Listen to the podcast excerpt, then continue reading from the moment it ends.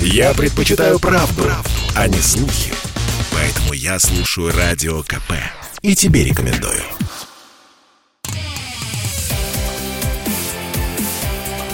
Итоги с Жириновским. Каждую пятницу на радио «Комсомольская правда» Владимир Вольфович раскладывает по полочкам главные события уходящей недели. У микрофона Владимир Варсобин, и у нас на связи Владимир Вольфович Жириновский. Владимир Вольфович, здравствуйте. Добрый вечер. Ну и как вам э, выступление президента? Вы уже отметились заявлением, что вы полностью поддерживаете жесткую политику президента против Запада и вообще обещаете, что следующий год будет немирным. Я никогда не употребляю фразы, что я кого-то полностью поддерживаю. У меня своя линия. Но я рад, что наконец-то, вот за последние даже сто лет, наверное, от Николая II, он был размазня, подкаблучник, до Горбачева и Ельцина. Вот впервые прозвучали те позиции и принципы, которые дадут большой положительный эффект. Поэтому надо э, обязательно занять жесткую линию, строгую линию и требовать выполнение наших требований. Поэтому я рад и в этом смысле, что это началось. Но пока еще конкретных результатов нету, но это вот тот стиль, которым мы просим. И мы об этом же сказали, когда Сафранков на один день, по-моему, заменил нашего представителя в Совете Безопасности ООН и резко одернул представителя Великобритании – но, к сожалению, не его назначили нашим представителем в Совете Безопасности. Это вот такой стиль, как дипломат Сафранков, или вот то, что принципы были озвучены замминистра иностранных дел Рябков и так далее – это вот мы готовы поддержать. А вот я вас процитирую. Радует, что в декабре 2021 года, то есть сейчас, мы почувствовали запах русской весны. Что вы имеете в виду? Я имею в виду, что изменение курса внешней политики приведет к резкому подъему авторитета нашей страны. И не на две минуты, там или на полгода, а на долгие-долгие годы вперед. Это будет перелом. Он должен быть. Поэтому это можно назвать русской весной. Не арабская весна, которая там э, как бы, или там э, грузинская весна, киргизская, там это были внутренние дела скорее по смещению режима. А здесь для расцвета страны, ибо другая внешняя политика позволит нам сэкономить огромные деньги, сотни миллиардов долларов, ну, в рублях триллионы.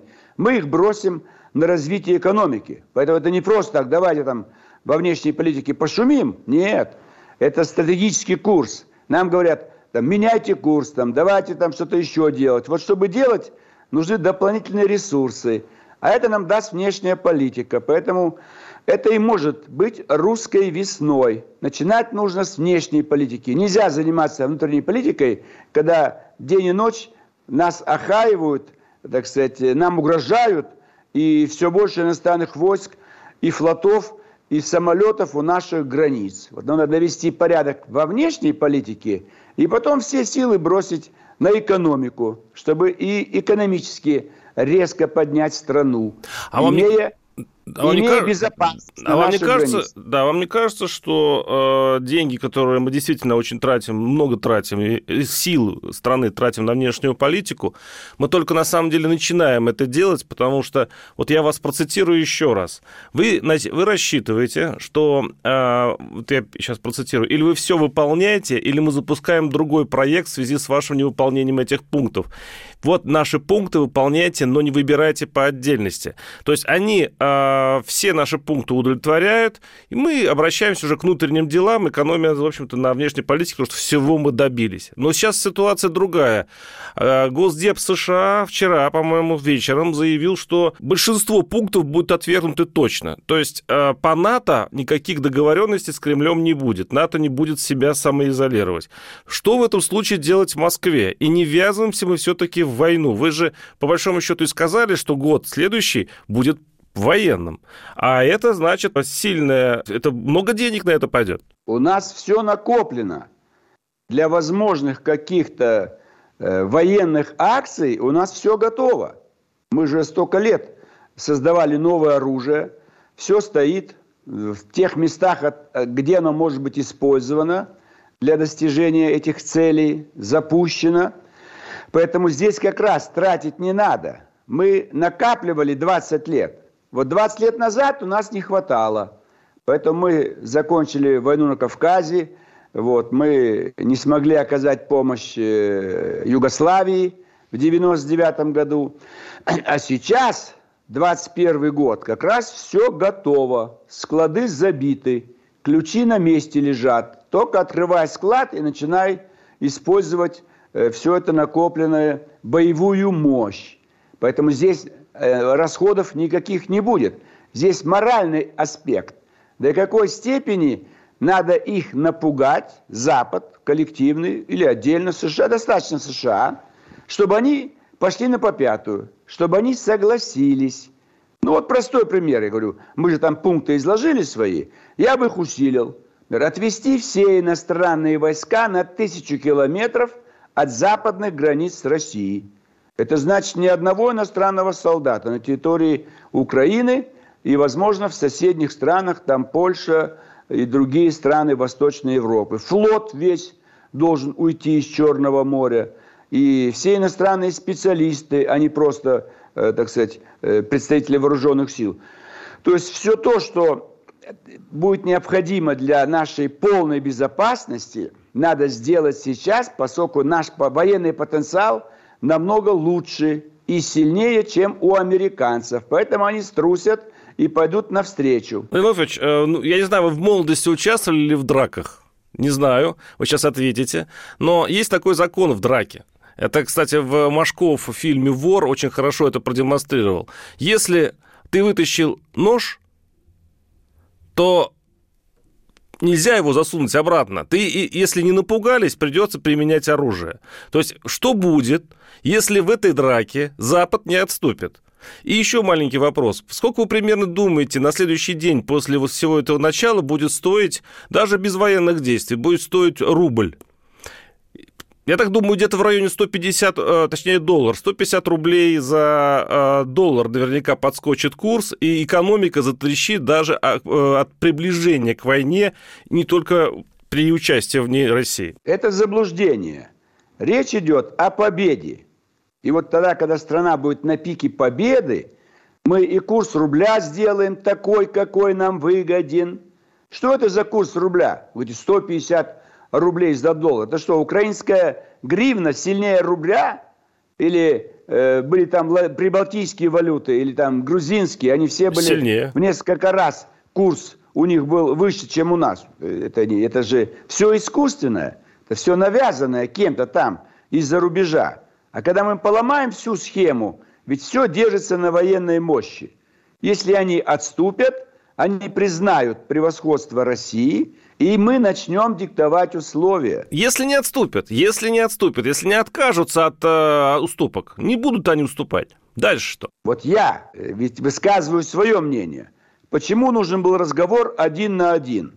Когда э, Байден сидел с помощниками, некоторые вещи сказать нельзя нужна личная встреча, и нужен хороший переводчик, синхронист, чтобы Байтону объяснить, что мы требуем выполнить следующие пункты, в случае невыполнения мы будем применять вооруженные силы наши.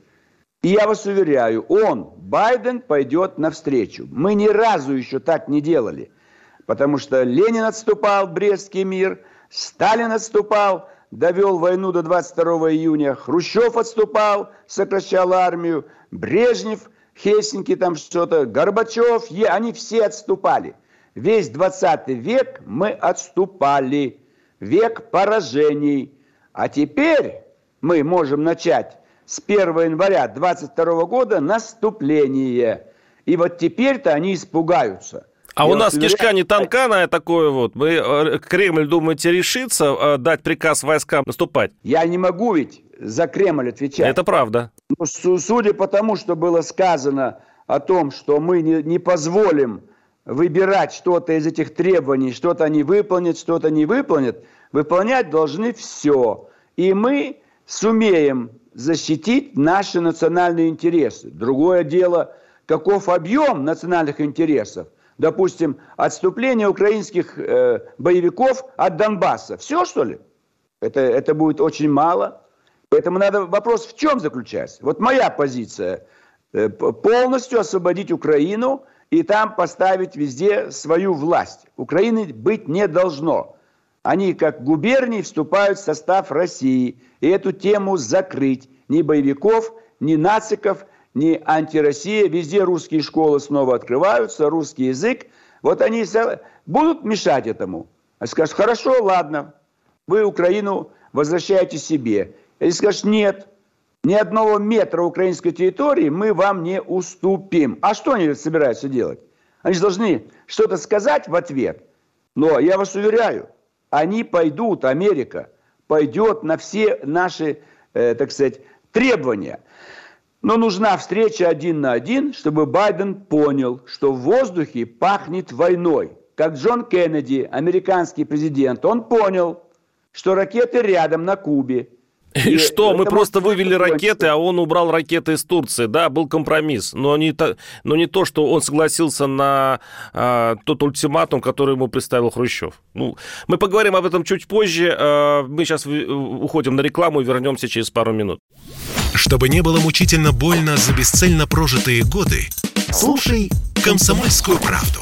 Я слушаю Радио КП и тебе рекомендую.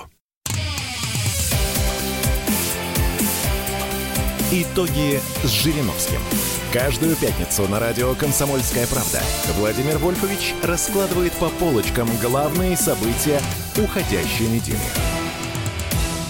С нами Владимир Вольфович Жириновский и Владимир Варсобин. Мы обсуждаем, конечно, пресс-конференцию Владимира Путина, которая прошла накануне. И, естественно, мы говорим про Украину. Давайте уже до, до, закончим этот вопрос, да, Владимир Вольфович?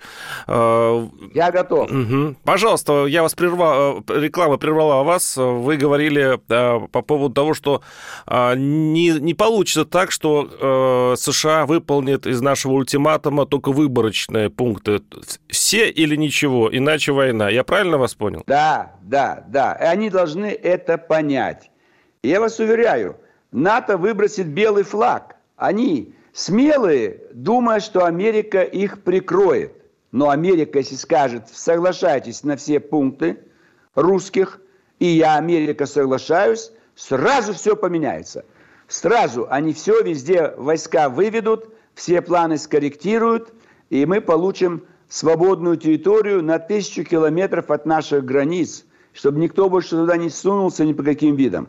Ведь речь идет не только про Украину, ни одной военной базы, ни в одной точке на границах России, Закавказье, Средняя Азия, э, Молдавия. Я бы еще дальше пошел. Я бы потребовал, чтобы Прибалтика вышла из НАТО. Эстония, Латвия, Литва, чтобы они из НАТО вышли. И как в 1940 году их э, руководство обратились бы к руководству России о возвращении в состав России. Да, Владимир Вольфович исходит из, да, Владимир Вольфович исходит из мысли, что они обязательно испугаются и обязательно отступят. И, э, не, Владимир Вольфович не очень э, понимает, ну, то есть не принимает такую версию, что э, они не отступят и придется воевать. А я напоминаю, что э, когда Россия начинает войны, они обычно плохо заканчиваются для России же. История говорит об этом. Мы хорошо защищаемся, Владимир Вольфович, мы хорошо отставим свое отечество, когда враг лезет к нам. Но когда когда мы лезем, вот тогда мы получаем по самой, что, то есть финская война доказательства, доказательства Первая мировая война, которая, кстати, обрушила целую империю. Наше э, желание э, как нагнуть весь мир оборачивается против нас и против обычного человека, который сейчас ни в чем совершенно не подозревая идет на работу. Сегодня он идет на работу, а завтра он идет в окопы и идет на войну, Владимир Вольфович. Заблуждение. В окопы никто не пойдет. Мобилизацию объявлять не будем. И в 20 веке мы выиграли Первую мировую войну. Это большевики э, нашу армию, так сказать, разложили. И э, значит, депутаты Царской Государственной Думы пошли на свержение самодержавия. Это наши внутренние ошибки. В этом вся весь вопрос. Мы как раз перед внешним врагом устояли. И война над Германией закончилась бы в ноябре 17 а не 18 года. Мы получили бы огромную контрибуцию. Миллионы пленных немцев, получили бы проливы. Никакой бы Турции не было. Турцию создал Ленин. Украину создал Ленин, Сталин, Хрущев. Это же мы все сами сделали. Это не они. Мы ничего как страна не проиграли. Это наша пятая колонна все испортила. Поэтому мы, мы и в Афганистан могли не входить, а вошли, потому что по дурости кто-то там что-то нашептал на ушко, э, значит, Брежневу. Это же потому что была идеология. Весь 20 век мы защищали идеологию Ленина, Сталина, Брежнева э, и так далее. Зачем защищать идеологию? Только национальные интересы, государственные, территориальные. Поэтому здесь совсем другой расклад сил. В Афганистан мы не пойдем, Южный Кавказ мы не пойдем, но мы, мы не допустим, чтобы Афганистан с юга нам угрожал. Не нам даже, а Средней Азии. И это не все. Мы должны потребовать снять все санкции под ноль. Это тоже должно войти в список требований, чтобы нашла, пошла нормальная торговля, нормальные экономические отношения. И курс рубля мы установим, а не они. И они будут снова покупать, так сказать, наши ценные бумаги, а мы разрешим их инвестиции здесь. То есть начнется бум, экономический бум. И мы вернем, создадим условия вернуться наши студенты, аспиранты, инженеры, все, кто уехали туда. Потому что здесь все можно будет делать. Поэтому это все вместе взаимосвязано, а вы только про окопы. Какие ну хорошо, хорошо. Сегодня? Мы через пару месяцев с вами э, посмотрим, что чем у нас будет передача, и я вам напомню этот разговор, и мы посмотрим, что в итоге вышло. Вот через 2-3 да. месяца будет ясно. Переходим к другой теме. Борис Грызлов... Подождите, да? Вас только вы должны сделать э, как бы э, скидку. Это я говорю, если я это делаю. А если они в Кремле этого не сделают, то ничего не будет. Поэтому заранее вам говорю. Хорошо. Менять, Вы уже не надо. стелите я соломку. Говорю, сценарий, который я говорю, надо выполнить. Тогда будет результат. Я хирург. Я говорю, надо вырезать опухоль. Вот раковая опухоль. А терапевты скажут, да нет, мы тут будем химию проводить, там, ради, радиацию, и у них ничего не получится. И больной будет подыхать медленно. Это разные вещи. Выполнены будут мои, мой вариант, сценарий, мы получим успех. А если будут в Женеве сидеть до потери сознания и только разговаривать, то, естественно, через два месяца ничего не будет. Переходим к другой теме. На, э, на Белоруссию э, назначен, послом Белоруссию назначен Борис Грызлов, человек Путина, человек, входящий в ближний круг Путина. Что это значит, Владимир Вольфович? Это, опять же, продолжение нашего разговора о военной теме. Беларусь укрепляют э, вот таким послом, который, наверное, будет координировать силовиков. Или еще что-то значит это назначение? Ну, я же с ним никогда, с Грызловым, не разговаривал, чтобы знать его философию, о чем он думает, как думает. Но, видимо, ему поставлены задачи определенные, и он дал согласие, что он будет их выполнять. Вот Бабич там пытался начать как-то более жесткую линию проводить, но Лукашенко попросил его убрать. Вот посмотрим здесь. Грызлов не Бабич, но он тоже может занять какую-то твердую линию и, так сказать, Здесь, э, ведь у меня какая позиция была? Я сторонник того, чтобы включить все бывшие советские республики в состав России, как, как губернии. Например, губерния вместе с Гродненской и Брестской, Могилевская вместе с Гомелем, Витебском. Вот все, 10-миллионная Белоруссия – это две губернии в составе То есть уничтожение России. Беларуси как государства э, получает? Только одно государство – Россия. Один глава государства, верховный правитель. Один мощный парламент, состоящий из двух партий – консерваторы, социал-демократы. А вот да, говорить, какое достижение, пять партий, вы можете 10 партий запустить в Думу – Каждая будет иметь по 20 депутатов и ничего не сможет сделать. Ибо та одна, другая ваша, будет иметь 230 мандатов. Все. И ваши 220 у 10 партий ничего не значат. Поэтому дело не в том, сколько у вас партий новых появится в парламенте, а какой будет вариант. Вариант должен быть два центра. Президент, глава государства один, но два центра. Он послушал э, лидера консервативной партии, допустим, это Медведев будет, как он сегодня есть, лидера социал-демократической партии, допустим, это я буду, и он увидит разницу. Он примет вариант консерваторов, ничего не получилось, не получилось. Наш вариант примет бывший ЛДПР, теперь мы социал-демократы или снова останемся как ЛДПР. Это не играет роли, я говорю. И он увидит, что это лучше. Я вам говорю, они же заговорили другим языком. Они же раньше так не говорили, как вот сейчас Рябков озвучил наши требования – вот это то, к чему мы призываем, я, и дальше будем Да, призывать. я возвращаюсь в Беларуси. Вот сейчас, э, по-моему, была делегация в Госдуму, ну, по крайней мере, готовятся э, выборы в союзный парламент. Э, я просто вчера нечаянно попал в Госдуму, и там было много белорусов. Владимир Львович, а не получается так, что вот эти выборы в союзный парламент и вообще возрождение вот этого союзного государства, это как раз и есть путь тихого, спокойного, мягкого вовлечение э, Белоруссию в Россию для того, чтобы ее поглотить и сделать то, что вы хотите. Вот так расколоть ее на губернии и, в общем-то, сделать ее Россией как таковой. Пожалуйста, так можно делать. Это мы делаем 25 лет. Сколько потерь?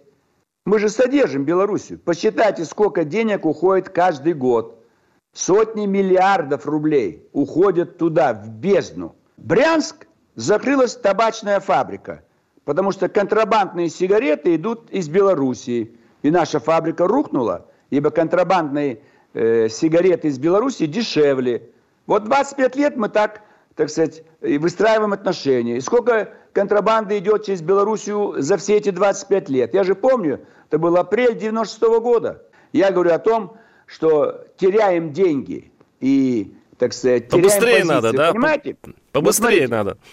Вот смотрите, за эти годы, за эти годы в Беларуси выросло антирусское поколение.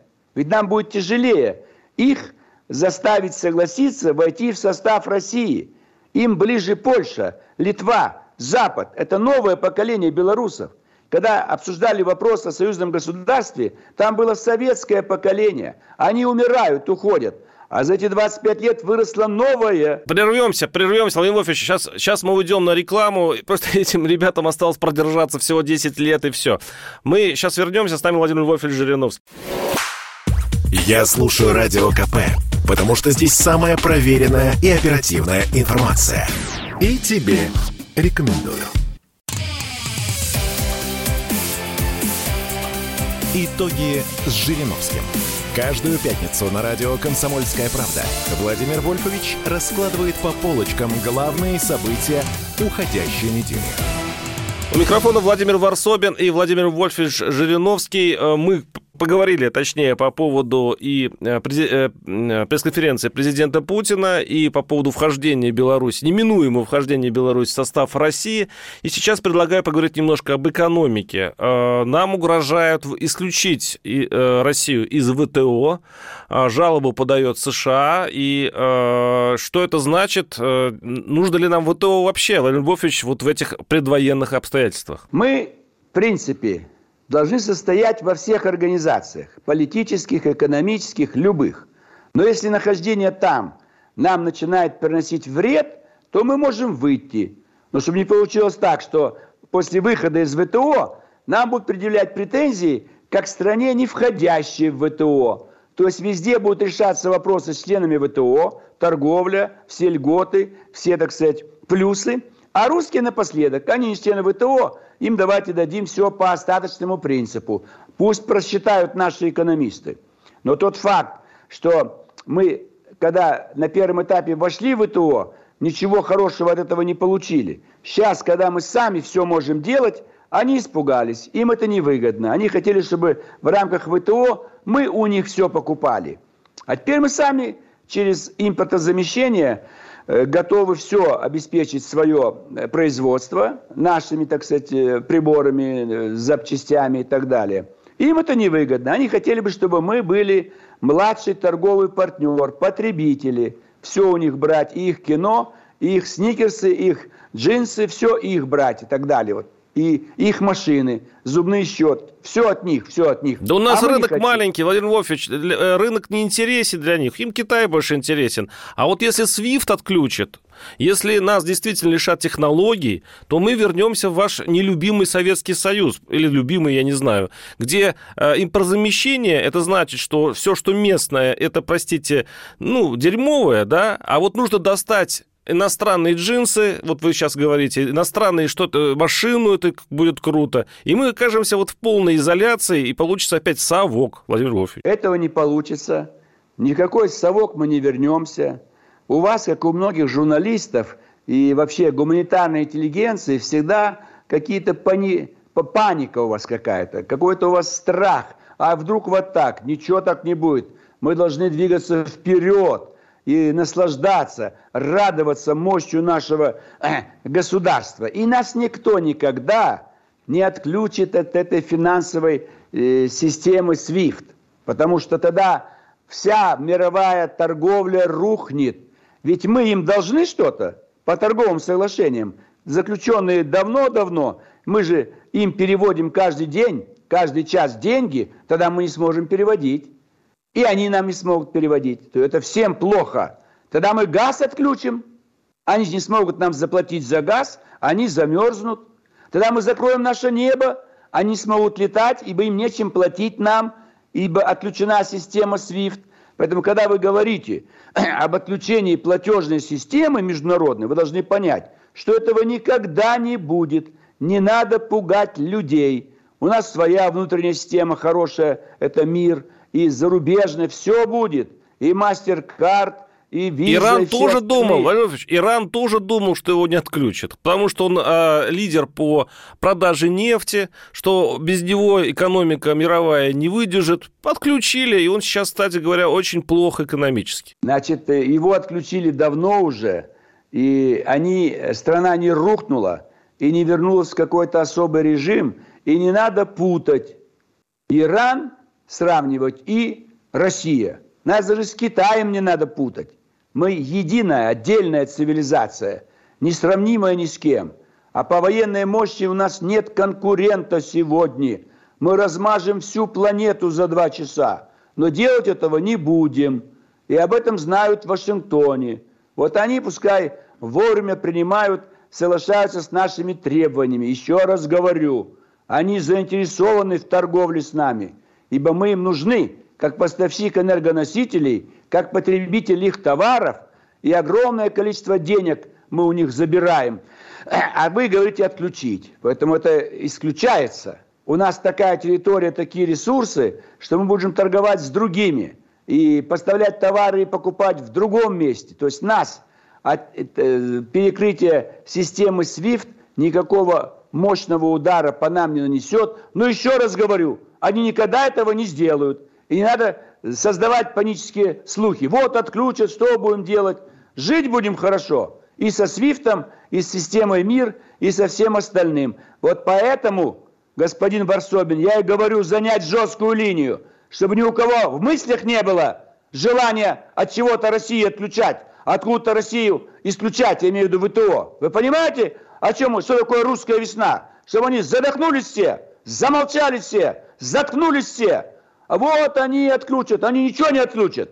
Это мы их отключим от всего. У нас сегодня, так сказать, это ИВЛ, искусственная вентиляция легких. Вот легкие планеты всей мы вентилируем нашим самым мощным оружием. Я же об этом говорю.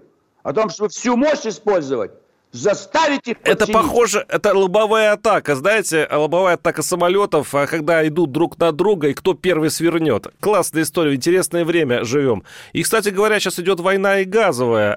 Сейчас э, из-за того, что, ну, кроме того всего прочего, «Газпром» же сейчас э, э, перестал подавать газ на газопровод, идущий в Польшу и Германию, и рекорд цен на газовом рынке Европы, да, 2200 долларов за, за, там, за тысячу тысяч кубических метров.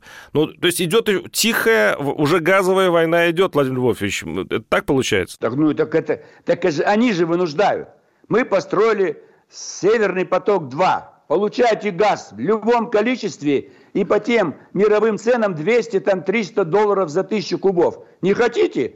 пускай ваша биржа, они же нам говорят, пускай цены устанавливает биржа. Вот биржа установила цены 2300, а будет 3000 долларов за тысячу кубов. Это кто виноват? Биржа у них, и они решают вопросы. Откройте все газопроводы, мы вам всем дадим газа столько, сколько надо. Чего вы Болгарию надавили? И где Южный поток? Давайте Южный поток еще добавим.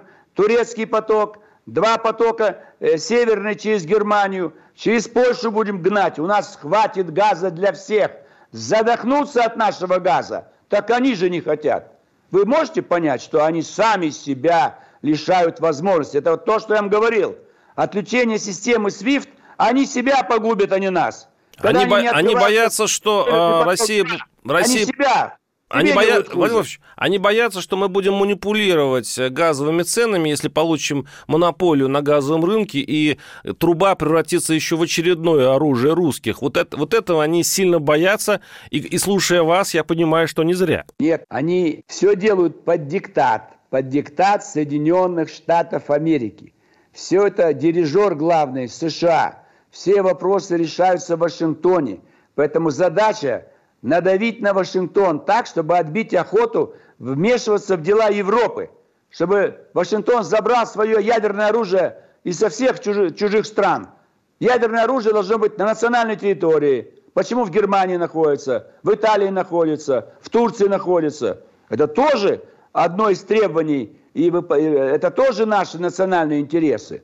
Поэтому Вашингтон должен оставить в покое Европу, а мы Европе дадим все, что ей надо, и у нее возьмем все, что нам надо. Мировая свободная экономика, пожалуйста, мы готовы. А закрываться это они пытаются. Мы не закрываемся. Мы до сих пор все, все время идем у них на поводу. Они вышли из договора «Открытое небо». Мы ждали, ждали и снова вышли. Они вышли из системы ПРО. То есть они первые делают шаги к нарушению мирового экономического и военного порядка.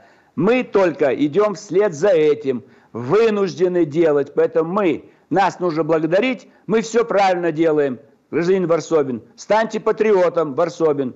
Каждый день везде говорите «Да здравствует ЛДПР». Единственная партия, которая здорова. Тогда мне надо быть прекратить быть журналистом. Я не могу, Владимир Львович, я должен во всем сомневаться. А, мы сейчас прерываемся и э, возвращаемся через пару минут. Я слушаю «Комсомольскую правду», потому что «Радио КП» — это корреспонденты в 400 городах России. От Южно-Сахалинска до Калининграда. Я слушаю «Радио КП» и тебе рекомендую. Итоги с Жириновским. Каждую пятницу на радио «Комсомольская правда» Владимир Вольфович раскладывает по полочкам главные события уходящей недели. Владимир Вольфович Жириновский у нас на связи. У нас последняя, крайняя, как говорят, э, Мрики там или Шахтеры, часть передачи. И давайте поговорим немножко об истории. Владимир Вольфович, вот несколько дней назад э, была очередная годовщина э, день рождения Иосифа Виссарионовича Сталина. Фигура, которая до сих пор как будто бы и жива. Он не, Сталин не ушел с политической сцены. Он как будто живее всех живых. Есть тема об этом поговорить. Как вы думаете, думаете, Сталин действительно э, влияет до сих пор на российскую политику и как? Сталин это была самая черная страница в истории нашего государства. И надо брать не Сталина и не Ленина, а Октябрьскую революцию. Когда они уже совершили ее, тогда они стали теми тиранами, которыми они остались в истории. И Ленин, и Сталин, и сумасброд Хрущев, и коррупция при Брежневе – но надо источник брать. Нельзя было захватывать власть, ибо мы шли к победе над Германией в Первой мировой войне. Э, уже в апреле 17-го десант из Черного, из Севастополя в Константинополь. Мы были бы богаче, чем были до начала Первой мировой. Везде бы русская армия стояла. Э, нас бы сейчас было 400 миллионов, и территория была бы 25 миллионов квадратных километров. А вы берете вырываете один эпизод, Сталин. Так его породила большевистская революция. Надо отсюда начинать, с мамаши начинать. Если урод ребенок, давайте посмотрим, что родила этого урода ведьма. А вы начинаете говорить, вот урод родился. Нет. Подождите, но ли, ли, сначала было уже все достаточно бархатно, ну, относительно, конечно, для начала прошлого чудовищного века. Ленин, НЭП, ну, не было же такого кошмара, который потом произошел при Сталине, когда ну, часть страны оказалась в ГУЛАГе. Все-таки, если бы там был не Сталин, он был условно Бухарин там, или, я не знаю, еще кто-то из э, свиты Ленина, может быть, все было бы легче, и мы стали просто хорошей, доброй социал-демократической страной? Конечно. Стоило Ленину добиться убрать Сталина в 22 году как человека очень злого, вспыльчивого, неуравновешенного – что могло иметь э, отрицательные последствия на таком высоком посту, ибо только Ленин понимал, что такое генеральный секретарь э, ВКПБ. Остальные даже не понимали. Ну, какой-то секретарь там справки выдает. Поэтому это ошибка, конечно. Нельзя было этого человека ставить во главе. Было полно других Э, людей, которые могли бы стать во главе, и тот же Киров, там, не знаю, там, Луначарский, да Дзержинский, может быть, там бы мог быть, и сколько-сколько там было. Рыков, он же был хорошим премьер-министром. Много, и Бухарин, и, я не знаю, ну, много людей, все это. Только опасными были Сталин и Троцкий. Вот это два опасных человека. Поэтому, конечно, ведь он захватил власть, он уничтожил всю Ленинскую гвардию, всех, кто с Лениным совершал революцию – и был свидетелем его трусости и его никчемности. Также Троцкий его называл, что он никчемный человек, ничего не умел. Вот он всем отомстил. Горец. Вы понимаете, люди из гор, это все-таки всегда опасно. Вспомните Энвер Ходжа, Албания. Сколько он крови пустил албанцам. То есть это люди мстительные. Вот он, Сталин, видите, его, его природа, его, так сказать, образование, его хватка. Поэтому нельзя. Любой другой кроме Сталина, или вы правы, и не было бы коллективизации этого. Ведь смотрите, э, э, все, сельхозпродукция в 29 году до начала коллективизации. Поэтому Сталин не только внутри нанес огромный удар, ущерб нашим гражданам за счет большого террора, но и во внешней политике он вызвал террор против Советского Союза. Прямое доказательство, уже в 1945 году Запад готов был уничтожить нас, как страну-победительницу. Мы, мы им были не нужны. Убрали Гитлера, теперь им хотелось и Сталина убрать. Вот о чем думал Запад. Если бы не японцы, так бы и было бы. Стояла миллионная армия немцев готовая, которых еще не успели арестовать, в плен взять. Британская армия, ну все там, э, союзники наши. Все повернули против нас. Поэтому Сталин огромный ущерб. Да посмотрите на его лицо. 24 июня 1945 года, парад Победы. Он ходит по трибуне, не может стоять спокойно, мрачное лицо. Он понимает, какая это победа, сколько беды он принес э, за счет э, того, что ошибся в 1941 году. Поэтому разве не он выиграл войну? Подождите, разве не он э, автор победы? Это вам ввели, вбили в голову, он мешал, постоянно мешал нашим... Во-первых, он уничтожил всех полководцев, всех генералов, полконь, 30 тысяч офицеров – командного состава советской армии были уничтожены. 30 тысяч – это целая армия. Это все офицеры, майоры, полковники, генералы, маршалы. Из пяти маршалов трех уничтожил. Он остался с Ворошиловым и Буденным, конница. Поэтому какой это ему, так сказать, специально создавали культ. Ни одну военную операцию он не мог провести. Он что, был офицером Белой армии? Красной армии служил, он ничего этого не знал. Он видел спорящих Рокоссовского с, Буди... с, с, с Жуковым и выбирал вариант. Или Жукова, или Рокоссовский, там, или Конев, или Малиновский. Он просто, так сказать, выбирал. И если получалось плохо, он наказывал того. За что он расстрелял Павлова, командующий войсками Западного фронта Советского Союза, июнь 41 года? Сам приказ не дал привести войска в боевую готовность. И когда нарушили управление войсками, все рухнуло, виноват кто? Павлов. Сталин виноват. Его нужно было арестовать 25 июня и расстрелять в Кунцево на ближней даче и поставить Молотова во главе нашей страны. И все было бы лучше. Адольфович, но, но вот вы сейчас Боятся. описываете, очень красиво описываете, на самом деле, даже заслушался э, Сталина. А почему он сейчас в тройке самых популярных героев России? Потому что вбили в голову за годы советской власти, так сказать, что вот какой великий, что он сделал, поднял страну, он опустил страну. Ведь говорят, построили тысячи заводов. А кто работал на заводах? Заключенные. Пол страны было в лагерях.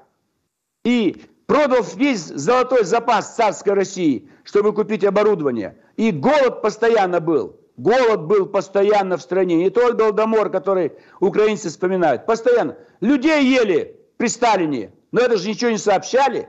И постоянно расстреливали. После войны он сколько расстрелял генералов? Война закончилась, он продолжал расстреливать русских генералов. Он боялся их. Расстрелял всю ленинградскую группу. Вознесенский, Кузнецов, Родионов. 150 человек. За что? За то, что они хотели улучшения положения дел. Он готовил поезда, чтобы выслать абхазцев на Дальний Восток, евреев на Дальний Восток. Это Берия его отравил, поэтому остановился террор сталинский уже после войны. Поэтому это и было в голове у людей. Смотри, как он делает. Вот это делает, это делает. Как хорошо. Он что делал? Почему он получил популярность у наших граждан? Каждый год при Сталине снижали цены на продовольствие в марте. В Грузии коррупция началась, и до сих пор она там есть, и пришла к нам по всему Советскому Союзу. Это Сталин разрешил. Везде запретили все эти артели, мелкие лавочники. Он говорит, ну, Грузия, ладно, они по-другому не могут. И там это гнилая э, вот эта э, мелкособственническая психология оставалась, лишние деньги, наличные, и все за Кавказе подкупили, Среднюю Азию и всю Россию, весь Советский Союз. Поэтому ложное представление о Сталине, когда всю правду расскажут про Сталина, у всех волосы дыбом встанут. Личное доказательство. Почему до сих пор закрыты многие архивные документы? Почему архивы боитесь открыть? Откройте все архивы. Да у нас и мемориал вы... закрывают, Владимир Львович. О чем вы говорите? У нас мемориал закрывают, который э, все вот, вот в этих архивах сидел и выкапывал правду. Это с одной стороны. А с другой стороны, Владимир Львович, я представляю в комментариях вот к этому эфиру сейчас, что, какая будет э, крик и стон по поводу того, что вы оболгали э, этого прекрасного человека, который... И, кстати, многие говорят, что вот нынешние власти, вот та власть, которая есть сейчас, это намного хуже хуже, чем Сталин. И это очень популярная точка зрения. Всегда легко ссылаться на прошлое. Как хорошо было тогда. Монархисты ссылаются, как хорошо было при царе. Кто-то ссылается на ельцинский э, период правления. Все вспоминают прошлое. Все вспоминают молодость. Это ошибочное суждение. Вперед надо думать. Сегодня давать правильные оценки. И двигаться, двигаться всей мощью. Навалиться на наших врагов и внутренних, и внешних. А вы все про старый. Какой Сталин 70 лет назад умер он? Не умер, а отравили тоже. Это что, достижение? Да, живет он. он Жи, жив он. Владимир Ильич, вы не чувствуете... Вы не, его отравили. Вы, не чувств... вы не чувствуете, что он жив? Он жив. Он жив. И, кстати говоря, если бы сейчас были бы выборы, вот своими речами бы еще больше уронили бы свой рейтинг. Потому что люди любят Сталина и голосуют именно так. Если он, кто-то оскорбил Сталина, я, кстати, по себе это знаю, и вот э, все, готовься к хейтерам, которые тебя будут оскорблять. Вот я вам говорю еще раз. Когда в 93 году мне дали свободный эфир, все проголосовали за ЛДПР. 23%, четверть избирателей. Мы победили. Дайте эфир и все Сталина забудут и будут проклинать. Эфир не даете. Пожалуйста, вот вам эфир, Владимир Львович. все. Пожалуйста. А на Первом канале. Да, и мы... да. не будет близко на, в нашем представлении. Э, с нами был Владимир Львович Жириновский. Слушайте нас и услышимся через неделю. Спасибо вам, Владимир Львович. До свидания. Итоги с Жириновским.